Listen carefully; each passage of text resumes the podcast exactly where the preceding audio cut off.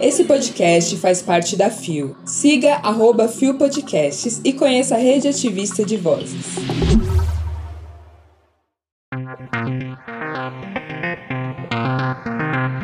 Carta do Instituto Marielle Franco cobra proteção de mulheres negras e LGBTQIA+. Conheça Caê Guajajara, artista indígena e não binária. A relação entre anabolizantes e o tratamento de HIV. Segunda-feira, 22 de agosto de 2022. Olá, eu sou Nara Lívia e este é mais um Bom Dia Bicha. Levanta, viada, vamos assim. O seu podcast diário de notícias sobre as comunidades LGBT QIAP+. Seis e ônibus. Deu na mídia ninja. Instituto Marielle Franco cobra do STE proteção a candidatas negras e LGBTQIA+. Publicado em 16 de agosto de 2022 via Planeta Foda. O site não informou a pessoa responsável pela matéria. Uma carta com 5 mil assinaturas cobra o Tribunal Superior Eleitoral, TSE, e a Procuradoria Geral Eleitoral, PGE, urgência no enfrentamento à violência política de gênero e raça no período eleitoral, que deu início nesta terça-feira, dia 16. O documento foi entregue pela diretora do Instituto Marielle Franco e a irmã da vereadora assassinada em 2018, Aniele Franco, ao presidente do TSE, ministro Edson Fachin. A carta faz parte da campanha Não Seremos Interrompidas, liderada pelo Instituto Marielle Franco. Também encabeçam o manifesto as organizações da Justiça Global e Terra de Direitos. Os ministros reconhecem a necessidade de articulação dos canais de denúncia apontada pelas organizações e, com resolução, foi proposta a aplicação do protocolo de encaminhamento de denúncias, atualmente em articulação com o PGE e outros órgãos pelas organizações presentes, a fim de efetivar um atendimento unificado pelas mulheres vítimas de violência política e contribuindo para um diagnóstico nacional que serve de instrumento para a construção de políticas públicas. A reunião na sala da presidência do TSE foi histórica por conter tantas mulheres negras sentadas à mesa. Os compromissos firmados na reunião irão além para a mudança de gestão e seguem para os próximos anos declarou o ministro Fachin, que passa hoje a presidência do TSE para o ministro Alexandre de Moraes. Fachin também elogiou as presentes na mesa por não terem se calado e terem continuado na luta. Adicionou ainda que Marielle estaria orgulhosa de todas as presentes. O documento apresenta recomendação para o enfrentamento da violência política de gênero e de raça, como a eficácia e integração de canais de denúncia e o monitoramento destes canais durante as eleições. O intuito é contribuir para o aumento da confiança no processo eleitoral, do fortalecimento do processo democrático e das instituições brasileiras, informou o Instituto. Uma das recomendações citadas na carta é a adequação de canais de denúncias oficiais do Tribunal Superior Eleitoral para receberem, durante as eleições, denúncias relativas a crimes de violência política contra a mulher. Também destacam a obrigatoriedade do funcionamento das comissões de ética com paridade de gênero e raça entre os membros, no intuito de atuar em casos de violência política contra mulheres negras e LGBTQIA, que ocorram no interior das casas legislativas legislativas e na criação de canais e fluxo de recebimento de denúncias, assim como abertura de processos investigativos contra os atores que perpetuem a violência política de gênero e raça no país. As organizações apontaram a necessidade de formação dos servidores públicos, da justiça eleitoral e os ministros demonstraram interesse que as organizações participassem destas formações. Diante de ataques autoritários e antidemocráticos, o episódio de violência política vem crescendo e atingindo especialmente mulheres negras defensoras de direitos humanos e trans, as quais se encontram ainda mais vulneráveis por não contarem com medidas de proteção efetivas. Ressalta o Instituto. Estavam na reunião o presidente do TSE, Edson Fachin, a coordenadora da Comissão TSE Mulheres, a ministra Maria Cláudia Buchieri, secretária-geral do TSE, Cristiane Peter, diretor-geral do TSE, Rui Moreira, e as organizações Terra de Direitos e Race e Equality.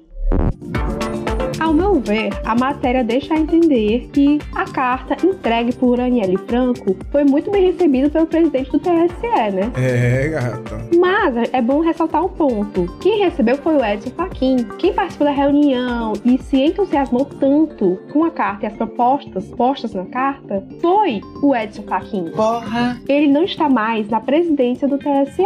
Agora a gente tem que ficar atento ao ministro Alexandre de Moraes para ver se as propostas serão realmente acatadas ou não. E aí, gatinha? Caso queira conferir todas as recomendações do Observatório Nacional de Mulher na Política, é só você conferir o link da matéria que está na descrição deste episódio. Deu no Gay Blog. Artista indígena e não binária, Caê Guajajara, realiza turnê com apoio de Natura Musical. Publicado em 16 de agosto de 2022 por David Pazato. Kuaari Tazir, primeiro disco completo de Caê Guajajara, lançado em 2021, agora ganha mais palcos pelo Brasil com a turnê patrocinada pela Natura Musical. No dia 9 de setembro, Recife, no Pernambuco, abre os shows e recebe a cantora indígena no Teatro do Parque. O show Kuaare Tazir, totalmente acessível em Libras, apresenta um formato inédito para a compreensão do público surdo, onde todas as canções foram gravadas pela intérprete de Libras, Lady Alves. Com a interpretação em Libras no telão, todo um público surdo será verdadeiramente contemplado na experiência ao vivo.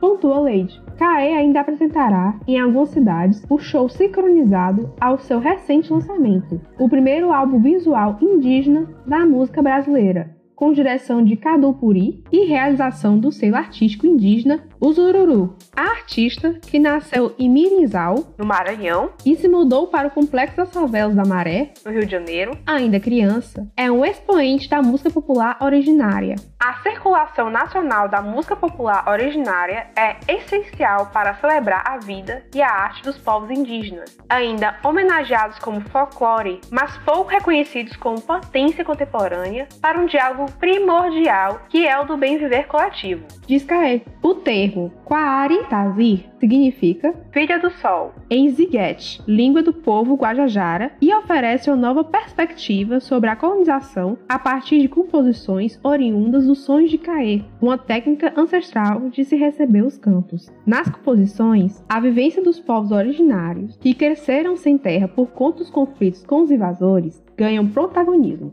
Este projeto, assim como os demais selecionados pelo edital Natura Musical, tem a potência de gerir impacto positivo no ecossistema onde está inserido. Isso se traduz em ações de inclusão, sustentabilidade, apoio à diversidade e educação. São pilares fundamentais para as mudanças que desejamos vivenciar no mundo. Afirma Fernanda Paiva, Head of Global Cultural Branding. Confesso que eu não conhecia a arte Kaei. Depois que eu li a matéria, fui atrás de ouvir e fiquei encantada. Poderosíssima como a espada de um samurai. É uma mistura de rap, hip hop, com instrumentos tradicionais e numa vibe bem assim, lo-fi, pós-MPB, que é muito gostoso. O babado é certo. Tem alguns elementos que lembram outras músicas que a gente já conhece, mais mainstream, mas é algo totalmente único, apesar dessas lembranças, sabe? Recomendo muito vocês ouvirem. O primeiro show da turnê já está confirmado, né? Será dia 9 de setembro em Recife. Galera de Recife, não perde não, viu? Também tem data confirmada em São Luís e em Manaus. Vem, vem! Caí também já avisou que vai anunciar datas ainda este ano para Rio de Janeiro e São Paulo. Fica atente, viu? Para saber mais da artista, é só conferir o link da matéria que está na descrição deste episódio. Deu no Queer. Especialistas explicam o uso de anabolizantes no tratamento de HIV. Publicado em 17 de agosto de 2022 por Rafael Nascimento. A busca pelo corpo perfeito pode trazer muitos danos à vida de quem se submete a tratamentos não recomendados, treinos excessivos ou substâncias proibidas. Mesmo não sendo assunto novo, o uso de anabolizantes por quem busca essa idealização estética ainda é recorrente e carece de informação clara quanto aos danos e efeitos colaterais. Muita gente ganhou peso na pandemia devido à dificuldade de fazer exercício físico pelo distanciamento social. Agora, com o retorno, as pessoas querem recuperar o tempo perdido e recorrem aos anabolizantes. As redes sociais também despertam muitos gatilhos pelo culto ao corpo perfeito. O que pode ser inatingível para muitas pessoas, porque às vezes outros fatores interferem no resultado da musculação, como a genética. Afirma a infectologista, nutróloga e membro da Sociedade Brasileira de Infectologista, SBI, Érica Ferrari. O avanço da terapia antirretroviral, combinação de medicamentos que agem para inibir a multiplicação do HIV no organismo, representa um grande marco frente ao controle do vírus e trouxe uma melhora significativa na vida das pessoas que estão infectadas. Com a disponibilidade do Sistema Único de Saúde, SUS, o acesso à terapia se tornou gratuito e nacional, trazendo mais possibilidade de estabilidade na vida de quem é portador do vírus HIV. Com isso, os quadros de caquexia, perda excessiva de peso e massa muscular, se tornaram bem menos frequentes se comparado ao início da epidemia na década de 1980, e são nesses casos, hoje raros, que é possível a utilização de anabolizantes no tratamento de HIV. Com o avanço da terapia retroviral, é muito difícil um paciente com HIV apresentar um quadro de caquexia. Caso haja necessidade, e geralmente em um paciente que não faz tratamento de controle do vírus, utilizamos basicamente a nandrolona, hormônio anabolizante, mas não a testosterona, hormônio masculino. Explica o presidente do Departamento de Endocrinologia Feminina, Andrologia e Transgeneridade da Sociedade Brasileira de Endocrinologia e Metabologia, SBEM, Alexandre Rowe. Assim como a infectologista e nutróloga Érica Ferrari, o médico da SBEM afirma que o uso de anabolizante da testosterona sem acompanhamento médico não é recomendado, mas que o hormônio é fabuloso para tratar doenças, porém apenas quando é aplicado em doses certas.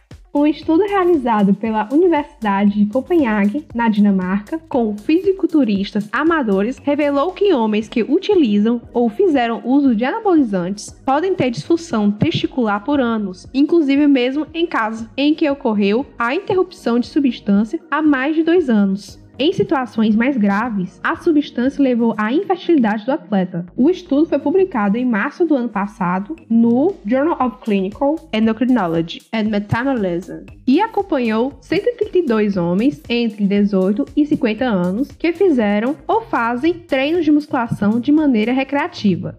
A médica Érica Ferreira reforça os possíveis efeitos colaterais que o uso excessivo de testosterona, a forma anabolizante, pode trazer ao organismo.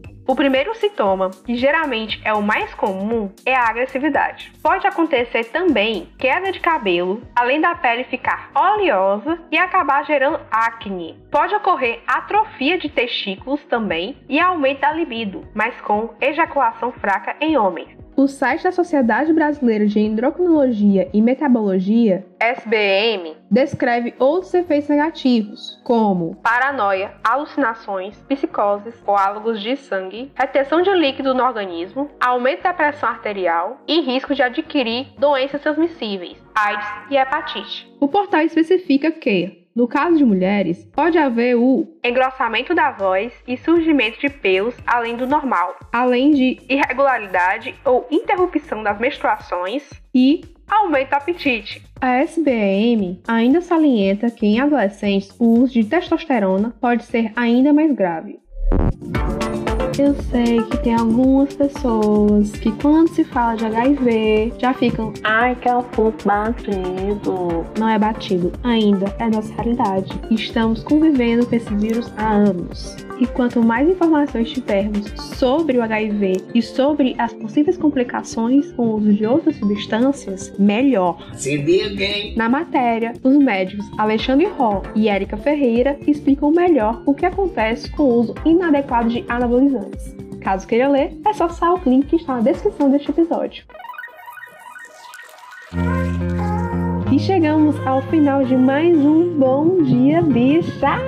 Quero aqui fazer uma meia-culpa e dizer que não sei se eu falei corretamente os termos na segunda matéria, pois são de um idioma na qual eu não tenho contato. Espero ter falado tudo certo, se não, aqui vai minhas desculpas. Exatamente. E eu tenho um recadinho para dar para você, querido, querida, querido de Fortaleza, Ceará. O babado é certo. Vocês sabem que tá rolando o curto gênero lá no Dragão do Mar, né? É, É, gata. O curta é uma ação idealizada e realizada pela fábrica de imagens e tem várias discussões sobre sexualidade, gênero, classe, raça e eles fazem diversas atividades, né? Tanto atividades mais acadêmicas, né? Quanto atividades culturais. E falando em atividades culturais, eu estarei lá, junto com o coletivo artístico Ideias, na qual eu faço parte, com a performance Não Queime as Bichas. Eu sou fina, querida. Vai acontecer no dia 28, no domingo, lá na Arena Dragão do Mar. Começa às 20 horas, viu? Menina, a gente vai se divertir horrores, venha logo. Ó, se eu não estiver lá, eu vou ficar chateada, viu? Deveras chateada. e você também pode ver toda a programação do curta no site deles, que é curtaogênero.org.br. Vai ter o link aqui na descrição do episódio também, tá? Tem oficinas, tem palestras, tem outras pessoas também performando e apresentando peças. Vai ser tudo, gente. Babado, maravilhoso, amei. O Bom Dia Bicha tem identidade visual, edição e produção de Rod Gomes, idealização de GG, pesquisa e roteiro de Zé Henrique Freitas, que também apresenta juntamente com Rod Gomes, Isa Porter e Bia Carlo. O programa integra a Fio Podcasts. Conheça os outros programas da rede ativista de vozes. E não deixe de nos visitar e nos seguir em todas as redes sociais. Os links para as redes e para as matérias que você ouviu neste episódio estão na descrição. Amanhã tem mais Bom Dia Bicha com Rod Gomes. E o quê? Não esqueçam, é segunda-feira, a gente tem que lutar muito e tem que me seguir no Twitter, arroba X, viu? Um beijo para vocês.